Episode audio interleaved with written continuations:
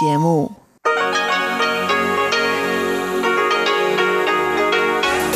Hier ist Radio Taiwan International. Herzlich willkommen zum halbstündigen deutschsprachigen Programm von Radio Taiwan International. Am Mikrofon begrüßt Sie Sebastian Hambach. Und folgendes haben wir heute am Montag, den 19. April 2021 im Programm. Zuerst die Nachrichten des Tages. Danach folgt in Taiwan Entdecken ein Interview mit Herrn Ning Jinghong über das Ziel von Taiwans Regierung, aus Taiwan bis 2030 ein zweisprachiges Land zu machen, in dem sowohl Chinesisch als auch Englisch offizielle Sprachen sind. Und zum Abschluss berichtet Eva Trindl in Taiwan Monitor über das Thema Sicherheitskultur in Taiwan. Hören Sie dazu ein Interview mit dem Sicherheitsexperten Professor Shan Xinyu von der Jiao Tong Universität. Hintergrund des Gesprächs ist das tödliche Zugunglück vom 2. April.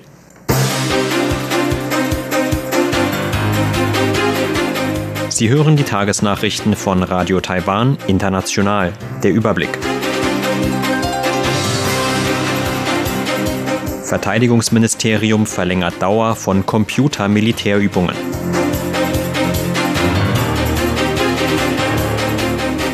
Parlament verabschiedet Entwurf für Rechtshilfeabkommen mit Belize.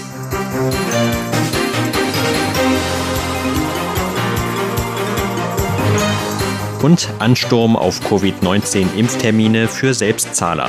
Die Meldungen im Einzelnen. Das Verteidigungsministerium hat die Dauer für die diesjährigen Computer-Militärsimulationen von Han Guang auf acht Tage und sieben Nächte verlängert. Laut Verteidigungsminister Chiu Kuo-cheng sollen damit gründlichere Diskussionen über die Ergebnisse der Übungen möglich werden. Seine Äußerungen machte der Minister gegenüber Medienvertretern im Vorfeld einer Parlamentsbefragung. Zuvor hatten lokale Medien berichtet, dass die Militärübungen von fünf auf acht Tage in diesem Jahr verlängert worden seien. Damit wären die Übungen zwischen dem 23. und 30. April die längsten seit ihrer Einführung im Jahr 1984. Thio sagte, dass das Militär in der Vergangenheit an fünf oder sieben hintereinander folgenden Tagen geübt habe. Die Verlängerung auf acht Tage sei erfolgt, weil die Bewertung der Übungen früher übereilt vorgenommen worden sei. Die Entscheidung sei bereits vor seinem Amtsantritt im Februar getroffen worden, so Chiu. Die Han-Guang-Übungen stellen Taiwans größtes Militärmanöver dar. Daran beteiligt sind alle Zweige der Streitkräfte. Die jährlichen Übungen finden in zwei Abschnitten statt. Auf eine Kriegsübung, bei der Computersimulationen zum Einsatz kommen, folgen Übungen mit scharfer Munition. In diesem Jahr wird die Simulationsphase laut Verteidigungsministerium zwischen dem 23. und 30. April stattfinden. Die Übungen mit scharfer Munition sind demnach für den Zeitraum vom 12. bis 16. Juli vorgesehen. Wegen der Covid-19-Pandemie werden wie letztes Jahr keine Angehörigen des US-Militärs den Übungen beiwohnen. Das Parlament hat heute einen Gesetzentwurf verabschiedet, der als Grundlage für ein bilaterales Abkommen mit Belize über gegenseitige Rechtshilfe dienen soll. Belize ist eines von 15 Ländern weltweit, die offizielle diplomatische Beziehungen zur Republik China Taiwan unterhalten. Der stellvertretende Außenminister Tian Zhongguang sagte heute vor Parlamentariern, dass das Abkommen nach seinem Inkrafttreten gegenseitige Rechtshilfe in Strafsachen ermöglichen werde. Damit werde der Einsatz beider Länder gegen grenzüberschreitende Kriminalität gestärkt. Vize-Justizminister Tsai Bi-jung zufolge wäre es das siebte Abkommen zur gegenseitigen Rechtshilfe zwischen Taiwan und einem anderen Land. Ähnliche Abkommen gäbe es bereits mit den USA, China, den Philippinen, Südamerika, Polen sowie Nauru. Heute Morgen haben in Taiwan die Terminbuchungen für das Impfprogramm mit dem AstraZeneca-Vakzin für Selbstzahler begonnen. Beteiligte Krankenhäuser meldeten, dass bereits nach kurzer Zeit alle verfügbaren Termine ausgebucht waren. Die Impfungen für Selbstzahler sollen am 21. April beginnen. Das National Taiwan Hospital meldete, dass bereits alle Termine bis zum 23. April gebucht seien. Das Krankenhaus bietet vormittags und nachmittags jeweils bis zu 60 Personen eine Impfung an. Im McKay Memorial Hospital, wo die doppelte Anzahl angeboten wird, sind demnach bereits alle Termine bis zum 26. April ausgebucht. Das Epidemie-Kommandozentrum hatte zunächst 10.000 Dosen des Impfstoffs von AstraZeneca für Selbstzahler freigegeben, nachdem das staatliche Impfprogramm für Risikogruppen nur schleppend Abnehmer fand. Die Behörde schließt nun nicht aus, noch mehr Dosen für Selbstzahler freizugeben. Behördensprecher Zhuang Renqiang sagte, wir werden die weitere Entwicklung im Auge behalten. Zuerst werden wir diese erste Gruppe impfen, bei der Bedarf besteht. Später können wir die Anzahl, falls nötig, noch ausweiten. Das werden wir weiter beobachten. Zhuang zufolge können mit den 10.000 freigegebenen Impfdosen 5.000 Personen vollständig geimpft werden. Solange es im staatlichen Impfprogramm für die Risikogruppen noch Überschüsse gäbe, werde man überlegen, das Angebot für die Selbstzahler auszuweiten, sobald man sich der Zahl von 5000 Geimpften nähere. Taiwans Bahnbetreiber TRA hat heute einen Bahnabschnitt in Osttaiwan wieder eröffnet, an dem sich Anfang des Monats ein tödlicher Unfall ereignet hatte. Der erste Zug auf der wieder eröffneten Strecke fuhr heute Morgen um kurz vor halb sechs ab. Am Freitag hatte der Bahnbetreiber die Reparaturarbeiten und Sicherheitsprüfungen am Streckenabschnitt um den Qingshui-Tunnel abgeschlossen. Dort hatte sich am 2. April der Unfall ereignet, der 49 Menschen das Leben kostete und bei dem 200 weitere verletzt wurden. Der Zug war nahe dem Tunnel mit einem Baustellenfahrzeug kollidiert. Im ersten Zug auf der reparierten Strecke saßen heute auch Verkehrsminister Lin Jialong und TRA-Generaldirektor Qi Wenzhong. Nach Ankunft des Zugs in Hualien sagte Lin, dass die Fahrt reibungslos verlaufen sei. Er hoffe, dass die Bahn notwendige Reformen umsetze, um die Sicherheit zu erhöhen. Für den Verkehrsminister war es heute zugleich der letzte Tag im Amt. Lin hatte seinen Rücktritt eingereicht, um die politische Verantwortung für den Unfall zu übernehmen, wie er sagte. Wie die Regierung heute bekannt gab, wird der bisherige Vizeverkehrsminister Wang Guozai ab morgen Lins Nachfolge antreten. Taiwan hat heute drei neue importierte Covid-19-Coronavirus-Fälle bestätigt. Angaben des Epidemie-Kommandozentrums zufolge ist die Gesamtzahl der Fälle im Land damit auf 1076 gestiegen. Bei zwei der neuen Fälle handelt es sich um Frauen aus den Philippinen, die beide über 30 Jahre alt sind. Die beiden waren am 4. April aus Arbeitsgründen nach Taiwan gereist. Kurz vor Ende ihrer Quarantäne wurden sie positiv getestet. Der dritte Fall ist ein Mann aus Indien über 20 Jahre, der am 2. April aus Arbeitsgründen nach Taiwan gereist war. Der Mann wurde kurz nach seiner Entlassung aus der Quarantäne positiv getestet. Laut Epidemie-Kommandozentrum wurden zwei Kontaktpersonen des Manns dazu aufgerufen, eigenständig ihren Gesundheitszustand zu prüfen. Bis heute gelten 960 der 1076 Covid-19-Coronavirus-Fälle in Taiwan als importiert. Offiziellen Angaben zufolge haben sich 1034 Patienten wieder erholt, elf sind gestorben und 31 befinden sich weiter in krankenhäuslicher Behandlung. Zur Börse. Taiwans Aktienindex hat heute mit 104 Punkten oder 0,61 Prozent im Plus geschlossen. Zum Abschluss des heutigen Handelstags lag der TAIEX damit auf einem Stand von 17.263 Punkten. Das Handelsvolumen belief sich auf 440 Milliarden Taiwan-Dollar oder 16 Milliarden US-Dollar.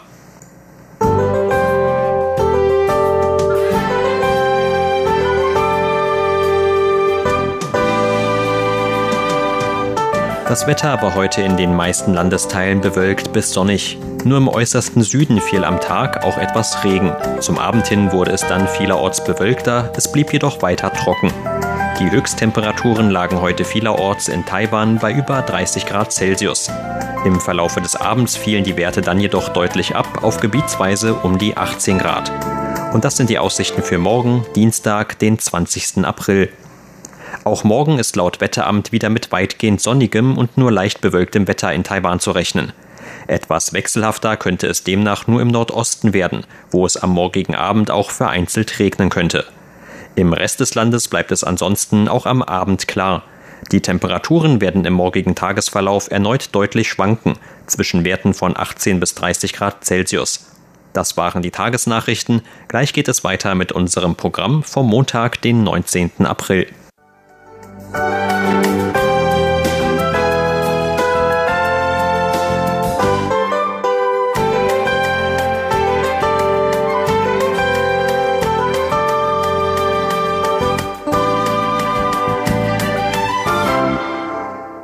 Nun folgt Taiwan entdecken.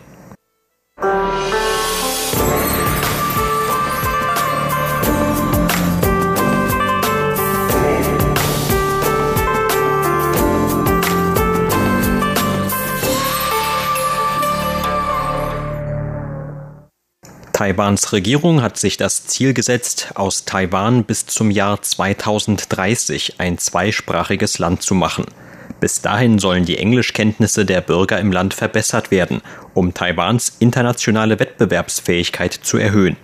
Der Englischunterricht gehört schon seit vielen Jahren mit zur Grundausbildung in Taiwan und fängt oft sogar schon im Kindergarten an. Dennoch schneidet Taiwan bei internationalen Vergleichen eher mittelmäßig ab. Einer Studie der National Taiwan Normal University von März 2020 zufolge, die sich etwa das im Unterricht verwendete Englisch-Vokabular oder die Anzahl der Englischstunden anschaute, lag Taiwan hinter Japan, Südkorea und China. An der Umsetzbarkeit des Vorhabens der Regierung zur Zweisprachigkeit bzw. am dafür gewählten Zeitrahmen gibt es daher von Expertenseite auch einige Zweifel. Über dieses Thema sprach RTI mit Ning Jinghong, der seit vielen Jahren taiwanische Studenten für Auslandsaufenthalte berät und der selbst schon lange Englisch unterrichtet. Eine Besonderheit im Bereich Bildung in Taiwan ist der hohe gesellschaftliche Stellenwert von Prüfungen als Qualifikationsmerkmal. Das ist auch beim Erlernen der englischen Sprache so, für die sich den Studenten in Taiwan zahlreiche Prüfungsmöglichkeiten bieten. Was die Englisch-Sprachprüfungen angeht, so haben wahrscheinlich die meisten Leute in Taiwan schon seit ihrem Kindesalter von GEPT oder TOEIC gehört. Wer zum Studium ins Ausland gehen will, von dem wird vielleicht das Ergebnis eines TOEFL oder IELTS-Tests verlangt. Das sind derzeit die am meisten verbreiteten und bekanntesten Prüfungen. Darüber hinaus gibt es aber natürlich noch zahlreiche weitere Prüfungen, etwa solche innerhalb von Unternehmen oder solche, die von einer bestimmten Universität als Aufnahmeprüfung verlangt werden. Das hängt dann von den jeweiligen Unterschieden dieser Unternehmen oder Universitäten ab. Was die genannten bekannteren Prüfungen angeht, so kann man diese noch in die zwei Bereiche Studium und Arbeit einteilen. Manche Studenten oder Eltern wählen auch eine Prüfung, die sich speziell an Einwanderer richtet. Das ist dann wiederum eine etwas andere Art von Prüfung. Man kann also sagen, dass die unterschiedlichen Sprachprüfungen immer auch an einen bestimmten Zweck gebunden sind. Bei vielen Eltern oder auch an Universitäten in Taiwan ist die Vorstellung noch verbreitet, dass die Studenten Wettbewerbsvorteile haben, wenn sie möglichst viele dieser Prüfungen ablegen. Das sieht Herr Ning jedoch etwas anders. Ich komme oft mit Eltern von Studenten in Kontakt, die mir sagen, welche Prüfungen ihre Kinder zuerst ablegen sollen. Ich frage die Studenten dann zuerst immer, warum sie eine bestimmte Prüfung machen wollen. Das ist wirklich sehr wichtig, weil es um das Ziel der Prüfung geht. Wenn ein Student eine Englischprüfung machen will, weil er sich zum Beispiel auf einen Bachelor- oder einen Masterstudiengang bewerben möchte, dann ist das ein konkretes Ziel und entspricht einer bestimmten Anforderung. All diese Prüfungen haben dabei gemein, dass sie einfach nur die derzeitigen Sprachkenntnisse prüfen. Insofern gibt es zwischen ihnen keinerlei Unterschiede. Es ist vergleichbar mit der Angabe der Körpergröße von einer Person. Man kann die Körpergröße in Maßeinheiten wie Zentimeter, Meter oder Zoll angeben, aber letztlich liegt immer ein bestimmter Standard zugrunde, der gemessen wird. So ist es auch bei den Sprachprüfungen. Egal welche Messlatte man anlegt, die Antwort wird die gleiche sein. Trotzdem haben Prüfungen ihren Sinn, weil sie eine Möglichkeit zum Vergleich und zur Bewertung des eigenen Lernprozesses bieten. In gewisser Weise liegt das Ziel einer Prüfung nicht einfach darin zu zeigen, wie gut man ist, sondern auch darin zu erfahren, auf welche Bereiche man sich noch mehr vorbereiten muss.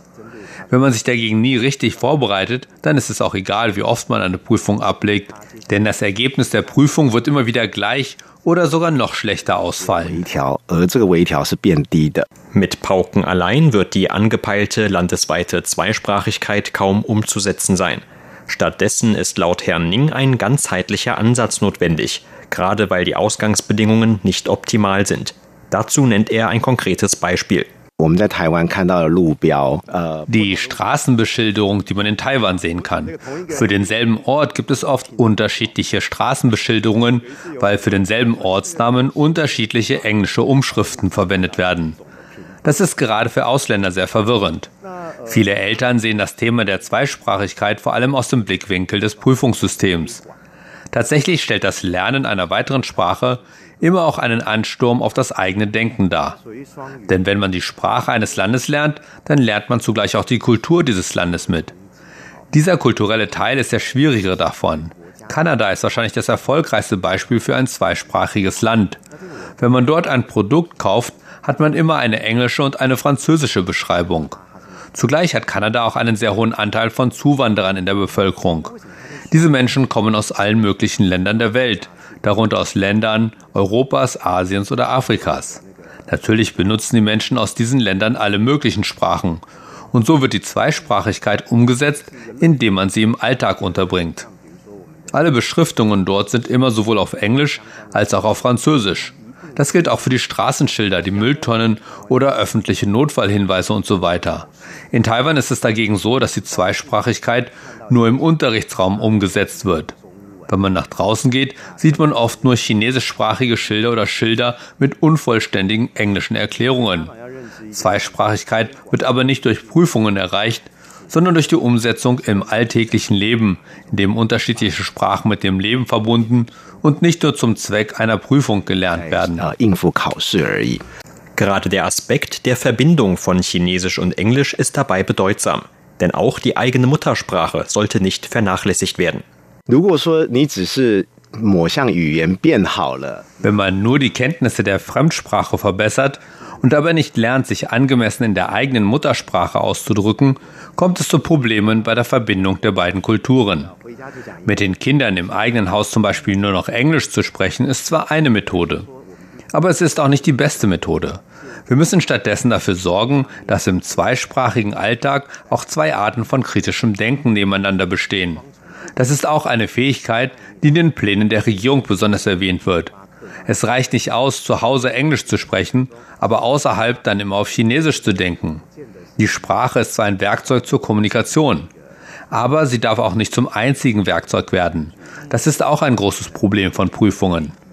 Denn man erfährt aus einem Prüfungsergebnis zum Beispiel auch nicht, wie viel Spaß ein Kind an der Sprache hat oder wie seine Einstellung zu der Sprache ist. Man erfährt auch nicht, ob das Kind in der Lage ist, kritisch über eine Sache nachzudenken. Denn bei diesen Prüfungen geht es immer nur um standardisierte Antworten. Nur weil die Antwort eines Prüflings nicht der Standardantwort entspricht, heißt es aber nicht, dass keine Hoffnung für die Zukunft besteht. In Prüfungen kann immer nur vergangenes Wissen geprüft, aber keine Aussage über die Zukunft getroffen werden. Die Experten in Taiwan haben teilweise ganz unterschiedliche Vorstellungen zur Umsetzung des Ziels der Zweisprachigkeit. Manche fordern mehr Lehrer oder Gelder, andere ein eher generelles Umdenken. Ich finde, derzeit mangelt es vor allem bei den Eltern an einer Offenheit zur konkreten Zukunft ihrer Kinder. Und auch die Zweisprachigkeit in Taiwan ist ein Beispiel dafür. Welches Ziel soll damit erreicht werden? Wir wollen international Anschluss finden, wissen aber nicht zu welchem Zweck. Genauso wollen wir, dass die Kinder Englisch lernen, ohne zu wissen, was genau sie damit später einmal beruflich machen sollen.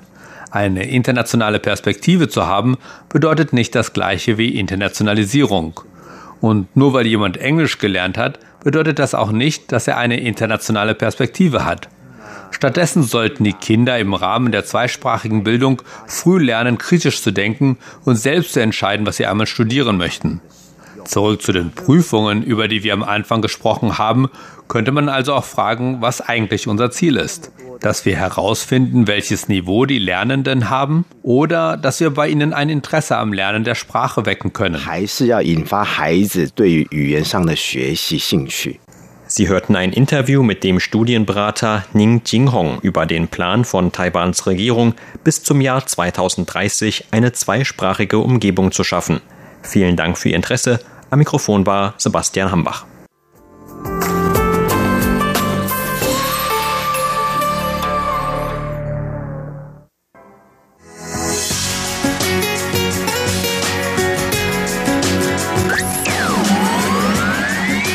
Radio Taiwan, international aus Taipeh.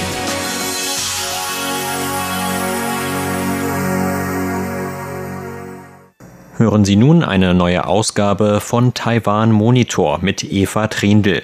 In der heutigen Ausgabe geht es um das Thema Sicherheitskultur in Taiwan.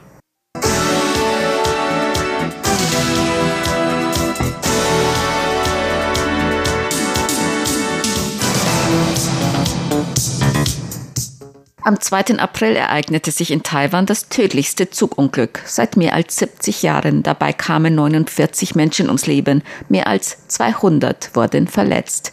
Der mit fast 500 Personen besetzte Taroko Express war an einer unübersichtlichen Stelle an Taiwans Ostküste vor der Einfahrt in einen Tunnel mit einem Baustellenfahrzeug zusammengestoßen. Das Fahrzeug war von einer Baustelle über den Gleisen die Böschung hinuntergerutscht und auf die Schienen gefallen. Die Untersuchungen des genauen Unfallhergangs dauern noch an. Vergangenen Freitag wurde Anklage gegen sieben Personen in Zusammenhang mit dem Unglück wegen fahrlässiger Tötung erhoben, darunter gegen den Fahrer des Baustellenfahrzeugs und Baustellenleiter.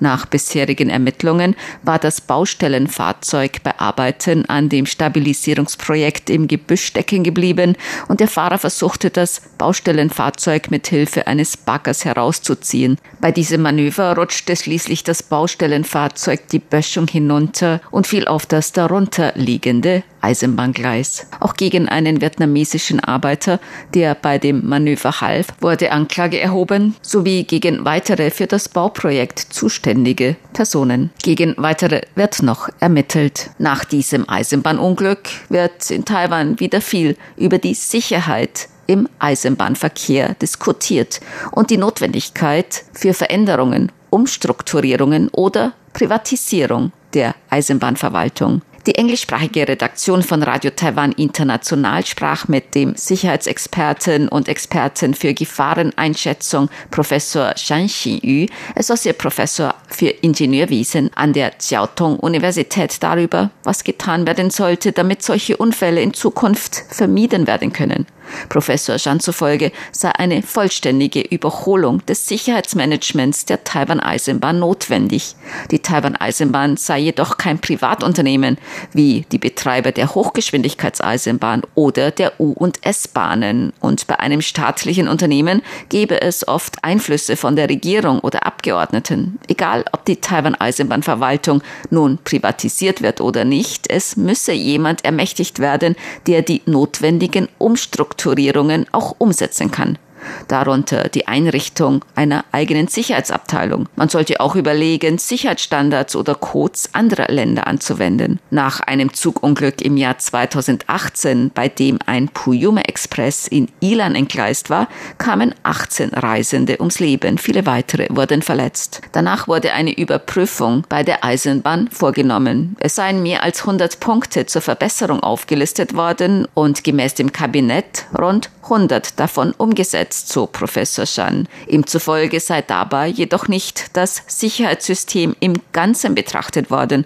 sondern immer nur einzelne Punkte. Das Problem sei jedoch ein systematisches. So sollte man sich auch nicht so sehr auf Einzelpersonen oder einzelne Unternehmen konzentrieren, die den Unfall durch ihre Handlungen herbeigeführt haben, sondern man müsse das gesamte System betrachten, so Professor Shan. I think the public should uh, really look at the whole this accident ich denke, die Öffentlichkeit sollte wirklich den gesamten Unfall betrachten und nicht die Verantwortung dafür bei einer Einzelperson suchen. Es handelt sich hier um ein systematisches Problem, das wir auf systematische Art und Weise betrachten sollten. Man muss sehen, wo Unterlassungen bei der Risikoeinschätzung durch das Auftragsunternehmen oder das Consultingunternehmen vorgelegen haben und warum die Eisenbahnbehörde nicht von all diesen Auftragsunternehmen oder Consultingunternehmen Unternehmen eine Risikoeinschätzung gefordert hat und warum kein extra Etat oder Personal dafür vorhanden war. Es gibt eine Menge Punkte, die wir untersuchen sollen. Wir sollten uns nicht nur allein auf das Auftragsunternehmen oder eine Person konzentrieren, die durch ihre Handlungen Sicherheitsvorkehrungen vernachlässigt haben. Es ist ein systematisches Problem und wenn wir nicht auf systematische Art und Weise herangehen, dann haben wir dieses Problem Problem heute vielleicht gelöst, doch dann wird morgen oder übermorgen ein anderes Problem auftauchen und wir werden nie das gesamte System in Ordnung bringen und das bringt nichts. Auf die Frage, ob er sich persönlich bei einer Fahrt mit der Eisenbahn noch sicher fühle, antwortete Professor Shan. Yeah, I still feel safe. Yeah, yeah, we cannot ignore ja, ich fühle mich immer noch sicher dabei. Wir dürfen auch nicht übersehen, dass Zehntausende Mitarbeiter und Mitarbeiterinnen der Taiwan Eisenbahn alles dafür tun, um die Sicherheit im Eisenbahnverkehr Tag für Tag zu gewährleisten. Sie machen ihre Arbeit. Es handelt sich bei diesem Unglück um ein tragisches Geschehen, das durch eine selten auftretende Verkettung unglücklicher Umstände ausgelöst wurde, durch eine Handlungsweise entgegen der Sicherheitsvorkehrungen. Das ist eine Lücke im System, doch es gibt noch viele andere Lücken. Deshalb versuchen wir, das gesamte System zu betrachten und die Sicherheitslücken zu schließen. Wird die Regierung nun wirklich konkrete Schritte zur Reformierung der Eisenbahn unternehmen? Professor Shan dazu. Um, I think they have the will. Ich denke, es besteht der Wille dazu. Aber ich weiß nicht, ob sie die notwendigen Fähigkeiten haben. Sie müssen dafür Experten anstellen, vielleicht von Universitäten oder auch Experten, zum Beispiel aus Großbritannien oder Frankreich oder auch Japan. Eisenbahngesellschaften mit fortgeschritteneren Sicherheitssystemen als die Eisenbahn Taiwans. Vielleicht sollten sie dort Unterstützung suchen. More advanced safety management systems than TRA. Maybe they should seek their help. Gemäß dem Sicherheitsexperten und Experten für Gefahreneinschätzung Professor Shan Xinyu, Associate Professor für Ingenieurwesen an der Chiao-Tung Universität, sollte sich die Gesellschaft allgemein um eine bessere Sicherheitskultur bemühen. Und dazu kann jeder Einzelne beitragen. Die direkte Ursache dieses Eisenbahnunglücks war diese Handlung, die die Sicherheit vernachlässigte. Die meisten von uns Taiwanern achten nicht genug auf Sicherheit und missachten ständig Sicherheitsbestimmungen. Man muss dieses Unglück auch vor diesem Hintergrund sehen. Leider gibt es keinen einfachen Weg, um diese Sicherheitskultur zu verbessern und zu fördern. Das müssen wir durch Aufklärung und Erziehung tun, vielleicht über Gesetze und Sicherheitsbestimmungen. Aber am wichtigsten ist die Erziehung, besonders in den Familien. In den Schulen wird vielleicht Mathematik, Englisch und so weiter unterrichtet, aber wenige Lehrkräfte unterrichten ihre Schüler und Schülerinnen in Fragen der Sicherheit. Das gilt auch für die Eltern. Und die Eltern sind vielleicht auch nicht die besten Vorbilder für das Sicherheitsverhalten für die Kinder. Denn sie parken ständig in zweiter Reihe oder machen risikoreiche Kehrtwendungen im Straßenverkehr, wenn sie ihre Kinder zur Schule bringen oder von der Schule abholen. Und sie finden nichts dabei.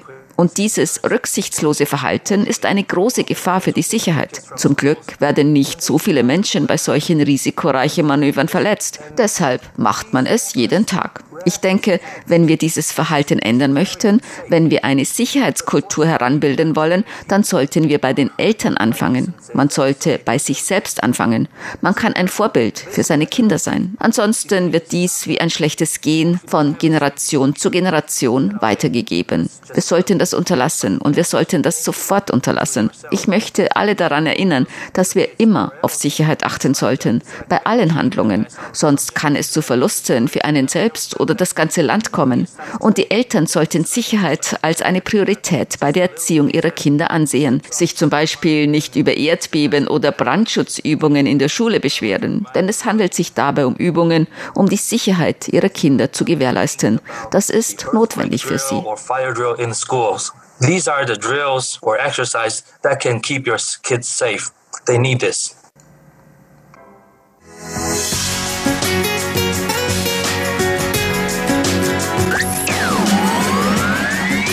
Radio Taiwan, international aus Taipeh.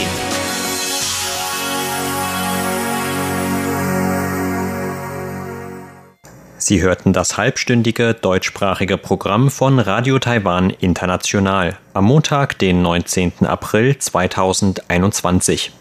Unser aktuelles Radioprogramm und weitere Sendungen können Sie im Internet on demand hören unter der Adresse www.de.rti.org org.tv. Weitere Informationen und Videos von der RTI Deutschredaktion rund um Taiwan finden Sie zudem auf unseren Seiten bei Facebook und Twitter sowie auf unserem YouTube-Kanal. Am Mikrofon verabschiedet sich heute